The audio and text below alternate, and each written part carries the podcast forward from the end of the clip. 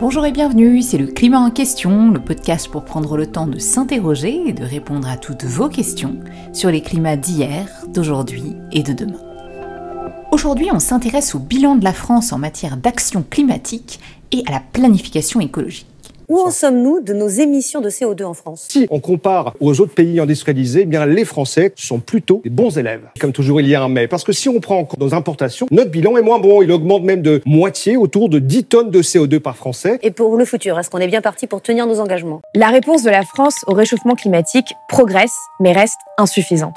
C'est le constat sans appel que fait le Haut Conseil pour le climat, organe indépendant créé en novembre 2018 par Emmanuel Macron. La planification écologique sera donc la nouvelle méthode d'Emmanuel Macron pour accélérer la baisse des émissions de CO2. De quoi s'agit-il? Parce que cela concerne tous les domaines, tous les secteurs, toutes les dépenses, tous les équipements, tous les investissements, bref, toutes les politiques.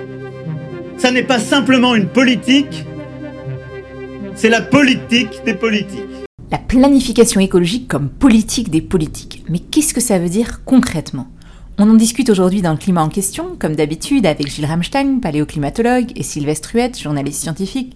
Bonjour Sylvestre et Gilles. Bonjour. Et nous aurons la chance d'être rejoints par un membre de ce Haut Conseil pour le climat, Michel Colombier, en deuxième partie d'épisode. Alors pour commencer, je me tourne vers toi Sylvestre. Quels sont aujourd'hui les engagements qu'a pris la France pour réduire ses émissions de gaz à effet de serre? Tout d'abord, les engagements de la France, comme ceux de tous les autres pays, sont purement déclaratifs puisque c'est l'architecture de l'accord de Paris, selon laquelle les pays, les gouvernements mettent sur la table internationale des promesses qui sont certes publiques, qui sont censées être révisées pour voir si elles sont en ligne avec les objectifs climatiques fixés en 2009 et en, 2015, les fameux 2 degrés à ne pas dépasser, puis 1,5 degré de réchauffement à essayer d'atteindre. Mais d'un point de vue juridique, ce sont des promesses. C'est-à-dire que si on ne les tient pas, il n'y a pas de conséquences, il n'y a pas de punition, etc. Donc c'est important de garder à l'esprit que c'est grâce à cette méthode que l'accord de Paris a pu être signé. Il n'y a pas d'engagement au sens si on ne tient pas ces engagements, alors il se passe quelque chose en termes de punition. Tu as raison de le rappeler, on avait d'ailleurs beaucoup parlé lors de notre épisode sur la COP21 avec Laurence Tubiana, mais quand même, en France, il y a bien des lois, ces engagements ou ces promesses, comme tu veux les appeler, ont bien été traduites dans le droit national. Le cadre législatif adopté par la France, euh, c'est ce qu'on appelle la stratégie nationale bas carbone, qui a été institué par euh, la loi euh, de la transition énergétique pour la croissance verte votée en 2015, qui a été ensuite précisée par la loi énergie-climat de 2019. Et cette stratégie nationale bas carbone est censée nous conduire à la neutralité carbone en 2050. Neutralité, ça veut dire ne pas émettre plus que ce que les puits naturels de carbone et les puits artificiels peuvent absorber, avec des objectifs année par année et par grand secteur d'émissions, transport, logement, industrie, agriculture, etc. Et ces objectifs font même l'objet de décrets pour des périodes de 5 euh, ans. Alors, première remarque, cette euh, SNBC, Stratégie nationale bas carbone, on apprend toujours des acronymes très utiles dans le climat en question, ne s'applique qu'aux émissions territoriales, parce que c'est ainsi que la Convention climat de l'ONU compte les émissions de gaz à effet de serre. Or, c'est particulièrement inadapté pour la France, car notre empreinte carbone véritable, celle qui euh, soustrait aux émissions territoriales les émissions correspondant à nos exportations et qui ajoute celles liées à nos importations, est vraiment très différente, très supérieure euh, à nos émissions territoriales. Ainsi, l'objectif final de la SNBC, c'est de réduire les émissions de la France à 80 millions de tonnes équivalent euh, CO2 en 2050, donc l'équivalent des puits de carbone du pays projetés à l'époque en, les doublant, contre 445 millions de tonnes euh, d'émissions territoriales en 2018. Euh, Mais euh, j'ai le chiffre de 2019 seulement. selon le Haut Conseil pour le climat, l'empreinte carbone des Français en 2019 se monte à 663 millions de tonnes équivalent CO2. Donc c'est beaucoup plus que 445 pour les émissions territoriales. Donc il, a, il y a là évidemment un problème très sérieux. Donc premier élément, ces législations nationales ne s'intéressent qu'aux émissions territoriales et donc en effet, on oublie toutes les émissions associées à tous ces produits importés. Euh, pensez par exemple à vos meubles ou vos vêtements made in China. Ensuite, dès le début, la trajectoire de la SNBC n'a pas été respectée entre 2015 et 2019 avec des diminutions inférieures à l'objectif. Du coup, la loi a réévalué les objectifs des années suivantes. Autrement dit, on n'a pas réussi à atteindre les objectifs, donc on les a changés. Et c'est quoi ces objectifs du coup aujourd'hui? Alors pour fixer les idées, la SNBC suppose une diminution d'environ 10 millions de tonnes d'équivalent CO2 par an d'ici 2030, puis de 11,5 millions de tonnes par an entre 2030 et 2050, tout en réussissant à presque doubler la capacité des, puits de carbone, les sols agricoles, les forêts, des procédés de capture, stockage et carbone euh, émis. Et donc, euh, on voit que c'est des objectifs qui sont très ambitieux parce qu'ils supposent que l'effort, il est réitéré chaque année il est même augmenté à partir de 2030. Et si on regarde le niveau d'effort pour chaque année. C'est peut-être un petit peu plus parlant. Je vais reprendre les chiffres du Haut Conseil pour le climat. Aujourd'hui, dans la loi avec la SNBC, on doit réduire nos émissions de 12 millions de tonnes équivalent CO2, c'est-à-dire environ moins 3%. Avec le rehaussement des ambitions avec le paquet européen, on devrait atteindre une réduction d'environ 16 millions de tonnes équivalent CO2, c'est-à-dire environ moins 5% chaque année d'ici à 2030. Et si on se demande d'accord, mais où est-ce qu'on en est aujourd'hui? Pour vous donner une idée, les réductions annuelles depuis 2010, en moyenne, on est à une réduction de 8 millions de tonnes équivalent CO2 c'est-à-dire environ moins 2%. Donc par rapport au niveau réel de réduction des émissions aujourd'hui, ça représente un doublement. Donc autrement dit, Sylvestre, on en est assez loin. Alors évidemment, la crise de la Covid a, bouleversé les calculs à cause de la baisse importante euh, de 2020-2021, sauf qu'elle est totalement euh, conjoncturelle. En plus, il y a eu un hiver très doux en, en 2020 qui a diminué les besoins de chauffage. Par exemple, en 2020, les émissions des transports ont chuté de euh, plus de 16% à cause des restrictions. Mais c'est évident que c'est conjoncturel. La reprise actuelle des émissions en 2022, accentuée par les difficultés techniques du parc nucléaire d'EDF, montre que en réalité, nous ne sommes toujours pas en ligne avec les objectifs de la SNBC. Oui, là encore, on pourra publier les chiffres du Haut Conseil pour le climat qui rappellent que les émissions de gaz à effet de serre en France ont réaugmenté d'environ 6,4% entre 2020 et 2021, ce qui fait d'ailleurs dire au Haut Conseil qu'il y a des risques majeurs de ne pas atteindre les objectifs fixés par la France pour la réduction des gaz à effet de serre. Et le Haut Conseil dit également euh, dans son rapport annuel que de nouvelles mesures ont été prises, mais aujourd'hui, parmi les 25 orientations de la stratégie nationale bas carbone, je cite, seules 6 bénéficient de mesures au niveau requis pour atteindre les budgets carbone. Alors, Sylvestre, qu'est-ce que tout ça veut dire? Et on va y revenir avec Michel Colombier, mais aujourd'hui, finalement, on prend des engagements, mais qui est en charge de leur suivi et de leur traduction euh, dans des politiques concrètes pour que tout ça s'aligne avec la réalité, si je puis dire? Alors comme tous les pays, c'est le gouvernement qui est censé tenir les comptes des émissions de gaz à effet de serre, parce que ça, en revanche, c'est une obligation de la Convention climat. Tous les ans, le gouvernement des pays signataires de la Convention climat doit envoyer au secrétariat de la Convention à l'ONU sont des comptes d'émissions de gaz à effet de serre. Donc en pratique, c'est le ministère chargé de la transition énergétique qui produit euh, ces statistiques. Mais en France, il n'y a pas que le gouvernement qui fait ça. Il y a par exemple le CITEPA, qui est une association indépendante du gouvernement, qui produit un rapport annuel très complet, plus complet que celui du gouvernement d'ailleurs, sur les émissions. Et puis il y a aussi les rapports annuels du Haut Conseil pour le climat, le HCC, qui permet d'avoir une vue critique de ces euh, statistiques. Récemment, la climatologue Valérie Masson-Delmotte a été invité à une réunion avec l'ensemble des membres du gouvernement, tous les ministres. Cette initiative, évidemment, était liée à l'idée, oui, il faut que tous les ministres aient un bagage minimum sur la science du climat et ce qu'il faut faire et ce que dit le GIEC. Mais plus profondément, ce qui se passe, c'est que la responsabilité de la mise en œuvre des politiques climatiques visant à obtenir les objectifs de la stratégie nationale bas carbone est aujourd'hui considérée comme étant du ressort de l'ensemble des euh, ministres de tout le gouvernement. Et d'ailleurs, il y a maintenant des gens qui s'occupent de ça auprès du Premier ministre. Le secrétariat général à la planification écologique qui a été créé il y a quelques mois par la Première ministre Elisabeth Borne. Et le pli est, pris maintenant de considérer que il faut regarder l'effet climatique de toutes les actions publiques, de tout ce qui est fait en termes de loi, en termes de budget, et de vérifier à chaque fois si on n'est pas en train de prendre des décisions qui sont en contradiction avec les objectifs de la SNBC. Et ça, clairement, c'est un progrès. Donc ça, c'est pour le côté national en France. Mais comme on le disait tout à l'heure, ces engagements, ils s'inscrivent dans un contexte européen et international. Et là, puisqu'on est dans la préparation de la COP27, est-ce que tu peux nous expliquer comment au niveau international les pays s'organisent ensemble pour réconcilier, je dirais, le niveau d'engagement avec le niveau de l'accord de Paris et la réalité sur le terrain qui n'est pas du tout alignée avec tout ça?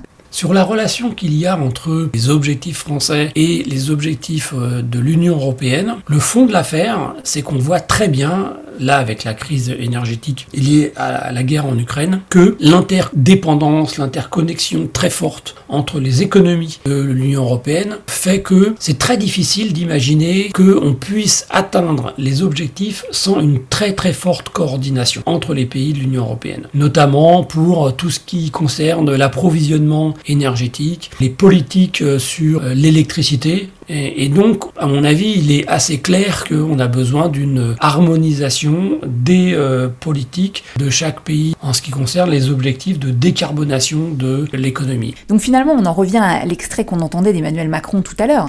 Pour que ça fonctionne et pour atteindre nos objectifs climatiques, il faut qu'on ait une politique cohérente, une politique des politiques, comme il disait, qui concerne l'ensemble des ministères, au niveau européen, l'ensemble des pays, et qu'en est-il au niveau international? Pour l'instant, ce qui se passe en termes de coopération mondiale, hein, dans le cadre des conférences des parties de la Convention climat, c'est que tout le monde a bien été obligé de constater que les euh, objectifs euh, fixés en 2015 n'étaient pas en ligne avec euh, les euh, pas plus de 2 degrés, donc je parle même pas des pas plus de 1,5, qu'on est plutôt sur une trajectoire en se fondant sur le fait que les promesses sont toutes tenues, ce qui est déjà très optimiste, une trajectoire qui va vers euh, au moins les 3 degrés. Donc au niveau mondial, ce qui est à l'ordre du jour, c'est de réviser les promesses pour qu'elles soient plus en ligne avec l'objectif des 2 degrés C. Mais je dirais aussi que si on se contente de durcir les promesses, mais que les politiques concrètes qui y sont euh, attachées ne changent pas, on ne fera que accroître l'écart entre les paroles et les actes. Et donc ce qui est très clair, c'est que on est dans une situation où la réalisation de l'objectif de neutralité carbone pour les pays développés au, milieu du siècle et euh, pour euh, le monde un peu plus tard dans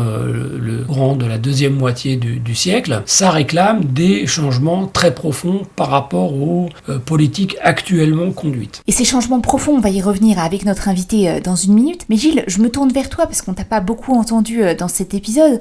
On a parlé de la gouvernance du climat du côté des politiques, du côté des ministères, avec ce secrétariat général à la planification écologique rattaché à la première ministre, des lettres de mission pour que l'ensemble des ministres se saisissent de ces sujets. Mais on n'a pas beaucoup parlé euh, d'acteurs clés dans cette histoire que sont les scientifiques qui ont à la fois eu un rôle de lanceurs d'alerte, qui permettent de mesurer les impacts futurs du réchauffement climatique selon différentes trajectoires et de nous aider à réfléchir à quels sont les objectifs climatiques qu'on devrait se fixer. Alors, question vaste, mais comment est-ce que toi tu vois cette articulation entre le rôle des scientifiques et le rôle des politiques dans cette grande gouvernance pour l'action climatique? En fait, euh, Céline, cette question, euh, elle est vaste parce que les scientifiques, depuis plus de 30 ans, ils ont finalement fait leur travail au niveau international qui consistait à montrer où on en était et ce qui allait se passer dans le siècle qui vient, suivant différents scénarios qui sont en fait globalement différentes trajectoires énergétiques. Ça, c'est vraiment un rôle de documentation. Et d'ailleurs,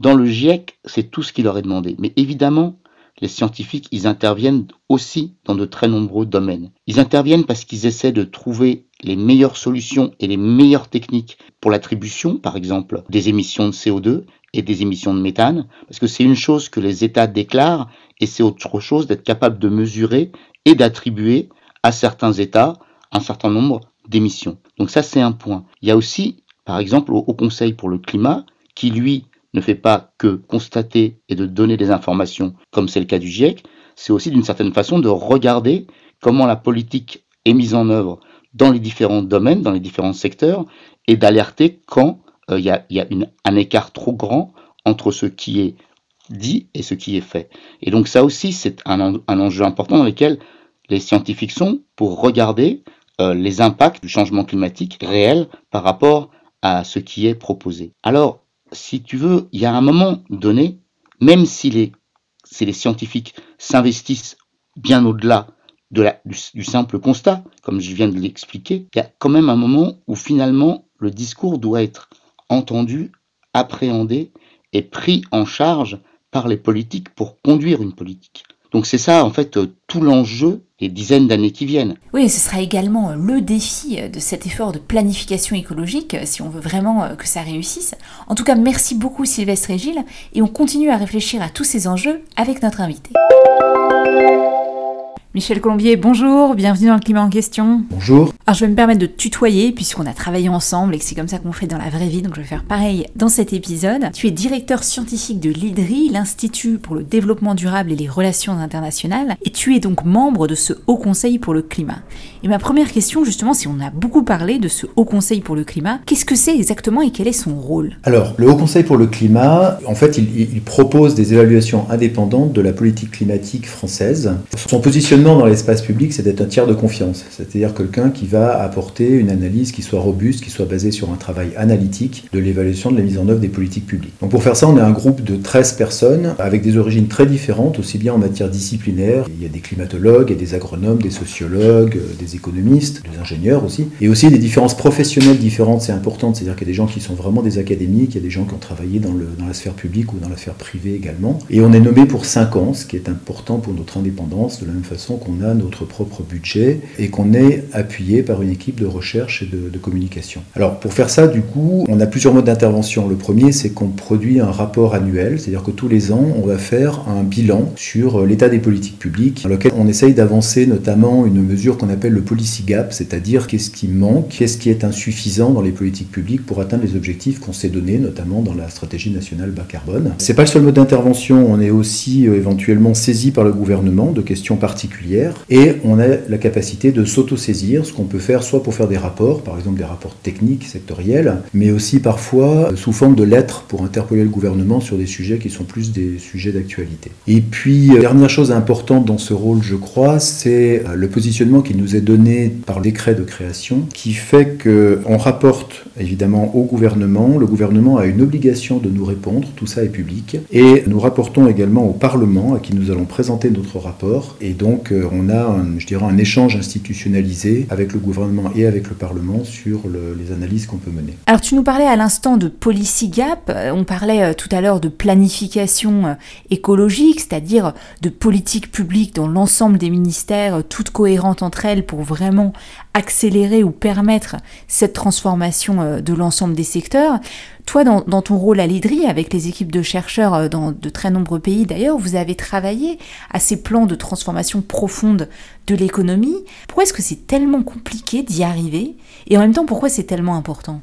Alors, je crois que ce qu'il faut comprendre, c'est d'abord pourquoi on se pose cette question d'une planification. C'est-à-dire que si on veut combattre efficacement le changement climatique, c'est pas suffisant de regarder autour de soi, de chercher des, opportunités pour réduire des émissions. Ça peut même être complètement contre-productif. On, le sait parce qu'on peut mettre en place des solutions qui sont des solutions momentanées, qui vont nous conduire à des impasses. C'est aussi extrêmement euh, contre-productif d'un point de vue politique parce que ça veut dire qu'on va mobiliser des énergies finalement autour de transformations qui ne sont pas des transformations euh, valides à long terme. Donc c'est important important d'avoir cette capacité de remise en question de l'ensemble finalement des dimensions de notre organisation collective, de notre rapport à l'énergie, à l'alimentation, etc., qui sont générateurs de, gaz à effet de serre. Et dans cette remise en question, d'accepter une grande radicalité, parce que c'est ce que nous demande la science, une très grande radicalité. Et donc à partir du moment où on parle de radicalité, évidemment, on rentre dans une question politique majeure qui est est-ce que cette radicalité est faisable ou est-ce qu'elle est euh, totalement euh, inaccessible? C'est vraiment tout l'intérêt de cette question de planification, ou en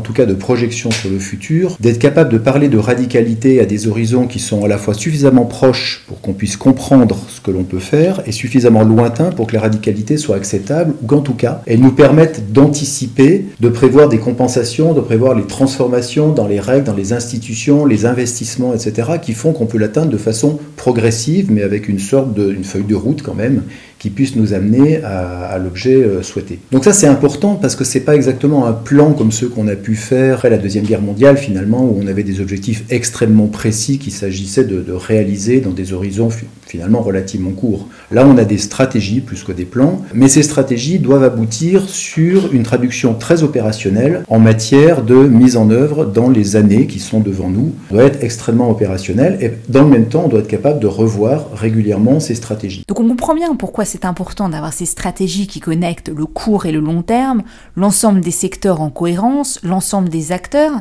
mais pourquoi c'est si difficile à faire et peut-être encore plus à mettre en œuvre? C'est une conduite des affaires publiques qui est quand même fondamentalement nouvelle. Donc il y a évidemment des difficultés pour la mettre en œuvre et la première c'est que c'est difficile déjà de convaincre les gens qu'on a besoin de regarder loin pour décider de ce qu'on doit faire tout de suite. C'est pas quelque chose qui va de soi, c'est pas comme ça qu'on construit les politiques publiques actuellement et c'est pas comme ça qu'on le fait d'une façon générale. Normalement, on regarde quel est l'état du débat, des forces politiques, des avis, etc. et puis on essaye de, je dirais, de, de trancher dans ce débat. Or, si les gens sont vraiment convaincus de regarder les choses avec les radicalités nécessaires, l'exercice il va amener évidemment à exacerber des tensions. Il va amener à se rendre compte que dans cette affaire-là, il y a des modifications importantes, qu'il y aura des gagnants, qu'il y aura des perdants, qu'en tout cas des gens qui vont être remis fortement en question. Et donc, c'est un travail qui est un travail par définition confrontationnel quelque part, qu'il faut arriver à, faire et ça n'est pas facile. Mais inversement, et c'est souvent le cas, si l'exercice reste trop euh, à bas profil politique, si on en fait simplement un exercice technique, alors là, c'est pas très difficile de faire, de, de, faire des plans à 2050 avec euh, quelques experts sur ce qui pourrait être fait pour réduire les émissions. Mais finalement, après, ces plans, ils n'ont aucune valeur dans le jeu politique. C'est-à-dire qu'on aboutit à des exercices techniques qui vont être à peine publiés, immédiatement opposés par euh, la plupart des parties prenantes, qui vont pas les trouver euh, légitimes. Oui, et ça rejoint finalement la discussion de tout à l'heure sur l'importance de trouver euh,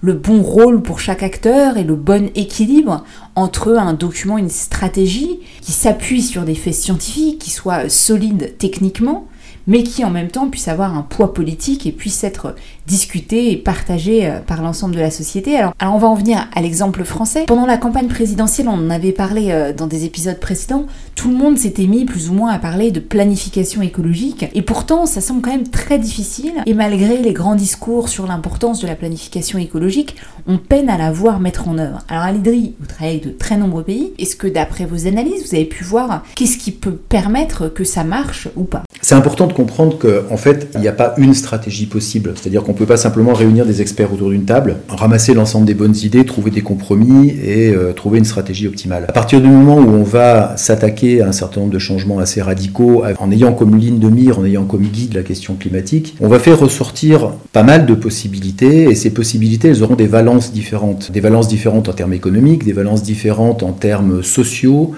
en termes sociétaux aussi, parce qu'elles peuvent rencontrer euh, un certain nombre de valeurs, des valeurs de justice, des valeurs sur d'autres dimensions de l'environnement, par rapport à notre approche des risques, etc. Et donc, on a à la fois besoin de faire un exercice qui associe l'ensemble des parties prenantes au sens un peu général, la société civile, les entreprises, etc., pour comprendre les difficultés, pour comprendre les opportunités, les possibilités. Il ne faut pas simplement, évidemment, faire un exercice dans lequel les choses sont acceptables, il faut essayer de faire un exercice dans lequel les choses sont attractives à moyen terme, et il faut se rendre compte aussi des difficultés de transition. Mais il faut comprendre aussi qu'à la fin, je crois que c'est important, il y a la nécessité d'un jugement politique, c'est-à-dire qu'il y a la nécessité finalement de trancher parmi un certain nombre d'options pour se dire voilà finalement la ligne de conduite qu'on veut adopter, voilà, voilà les, les, les paris qu'on fait, les choix qu'on fait et comment ils se traduisent dans des politiques à tenir à court terme. Finalement, un, un plan comme ça, c'est pas seulement un plan d'action pour le gouvernement. Ça a une, une autre utilité. Et l'autre utilité, c'est que ça ne peut fonctionner que si c'est aussi finalement une référence pour l'ensemble des acteurs de la société. Une référence pour les entreprises dans la façon dont elles vont opérer des choix, dont elles vont anticiper finalement les évolutions à venir et essayer à l'intérieur de cette vision-là de, vision de se faire leur propre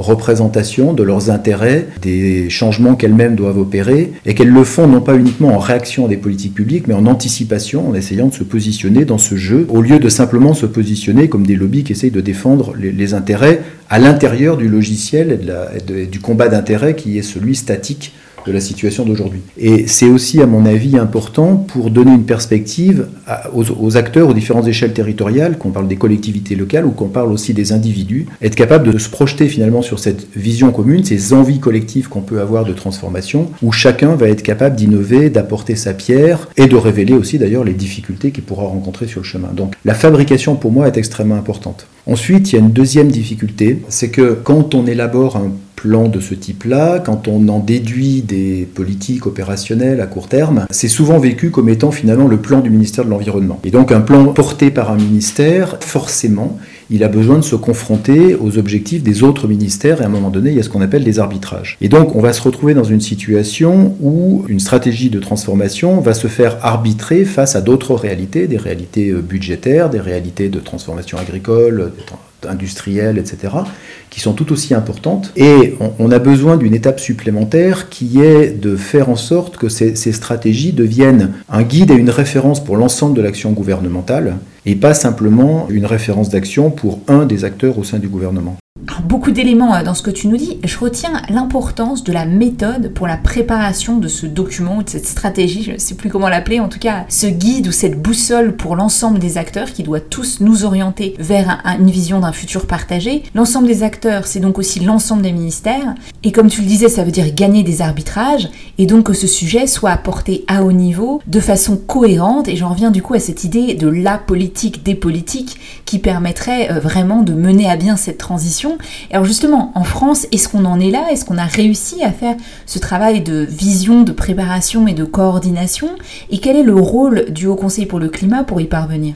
Alors, le rôle du HCC, évidemment, c'est un rôle d'évaluation, donc c'est pas c'est pas son rôle à lui de, coordonner. Par contre, dès le premier rapport, justement, on avait mis l'accent sur le déficit de gouvernance qu'il pouvait y avoir sur la conduite de la politique climatique, c'est-à-dire qu'on avait fait un rapport qui était moins orienté sur des aspects sectoriels, qu'est-ce qui se passe dans le bâtiment, qu'est-ce qui se passe dans les transports, mais on avait euh, tenu à mettre euh, tout particulièrement l'accent sur ces questions de gouvernance. On avait un certain nombre de propositions qui d'ailleurs depuis se traduisent par des évolutions dans la conduite gouvernementale. Par exemple, la question des lettres de mission aux différents ministères. C'est important, c'est-à-dire que le, fait qu'à un moment donné, sous l'impulsion du Premier ministre, on rappelle à l'ensemble des ministères qu'ils ont un rôle à jouer, que chacun dans l'exercice de, son ministère, euh, qu'il s'agisse de la recherche, qu'il s'agisse de l'industrie ou de l'agriculture, va prendre des décisions, va mener des politiques qui, bien sûr, vont rendre possible, facile ou au contraire rendre compliqué la transition, c'est absolument essentiel. Donc voilà un exemple sur lequel le, un déficit de gouvernance que nous on avait pointé est en partie comblé par l'organisation actuelle. C'est le cas aussi de la création du secrétariat général à la planification écologique. Ensuite, évidemment, et, notre rôle continue à, jouer à ce moment-là. Euh, si on regarde par exemple l'exercice sur les lettres de mission, il est jusque-là, je dirais, en partie satisfaisant seulement, c'est-à-dire que les ministères ont surtout répondu en listant les actions qu'ils mènent dans le, dans le domaine climatique, mais sans finalement remettre en question l'ensemble de leur activité par référence aux objectifs de la SNBC. Je reviens à ce que je disais tout à l'heure. Si on ne conduit pas cette politique en ayant comme référence la radicalité nécessaire et ce que ça exige comme action aujourd'hui pour répondre à cette radicalité, évidemment, on ne va pas forcément y arriver. Mais alors justement, tu disais tout à l'heure que c'est pas le rôle du Haut Conseil de distribuer des bons points ou des mauvais points. Enfin, vous avez quand même un rôle d'évaluation.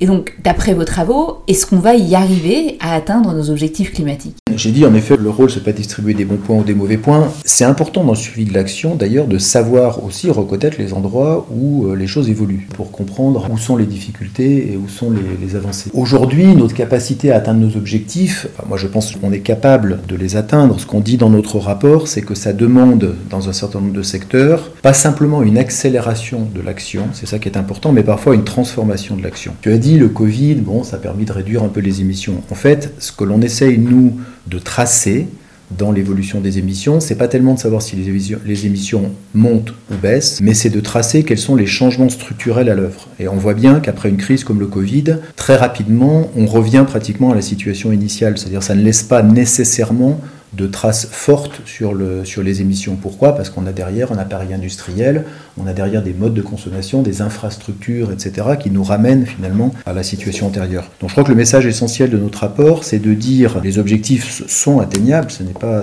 pas la question, mais plus que simplement une accélération dans un certain nombre de secteurs, c'est aussi un changement de nature est à, effectuer. Mais concrètement, dans les secteurs clés, ça veut dire quoi De pas seulement accélérer les efforts, mais vraiment transformer la nature même des efforts à faire? Je donnerai juste un exemple. Aujourd'hui, on a une situation un peu particulière, évidemment, puisqu'on a cette euh, crise énergétique qui a été euh, renforcée par la, par la guerre en Ukraine. Et face à ça, on nous appelle aujourd'hui à la sobriété en disant, euh, bon, on va avoir un hiver difficile et il faut donc faire preuve de sobriété pour essayer de passer l'hiver. Or, un des sujets qu'on a abordé l'an dernier dans notre rapport, c'est justement cette question de la sobriété. Et euh, la sobriété, c'est créer un rapport différent entre les, entre les besoins des gens, de la société, de mobilité, de connectivité, euh, d'alimentation, etc., et son expression matérielle par des demandes alimentaires ou des demandes énergétiques. Et nous, on s'est assez fortement exprimé en disant la sobriété, c'est avant tout une question collective, c'est-à-dire que c'est nos organisations, la façon dont nos villes sont organisées, dont le temps est organisé, la façon dont nos infrastructures fonctionnent, etc.,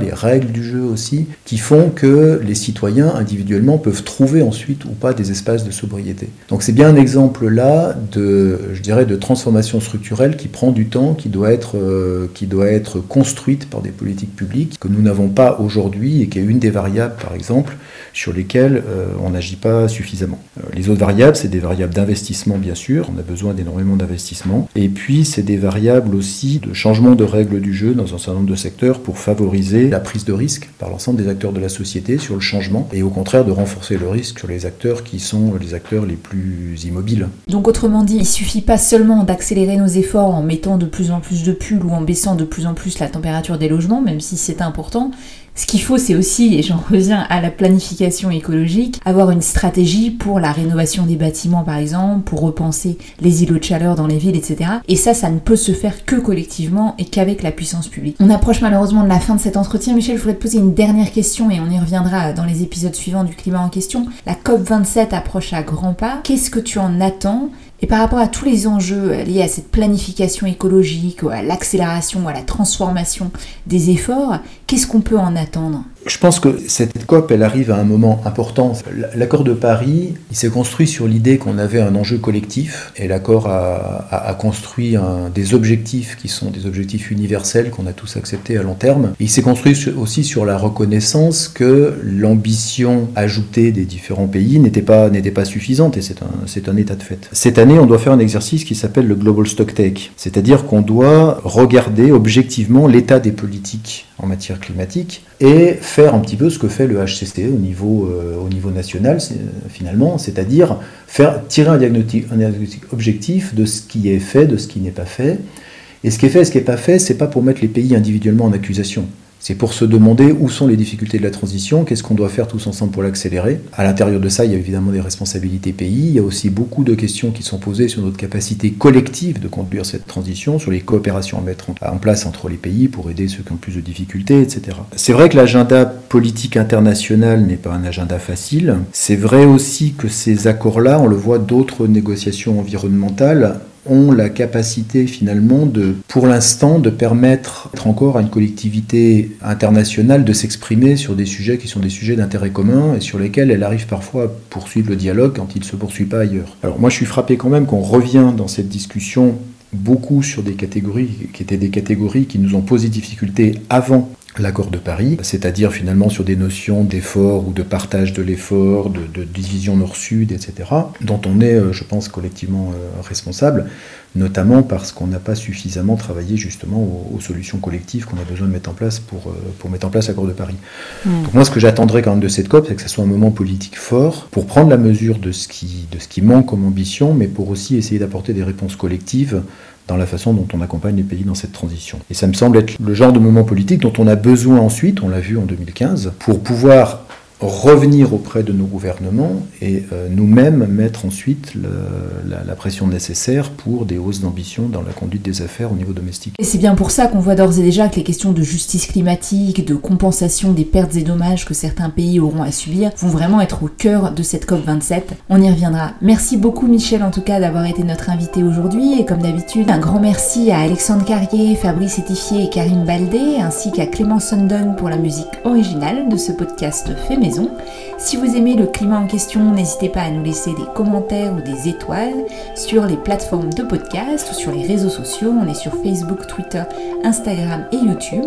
Vous pouvez également nous contacter par email le climat en question avec un s ecomail.fr et je vous donne rendez-vous très vite pour notre prochain épisode.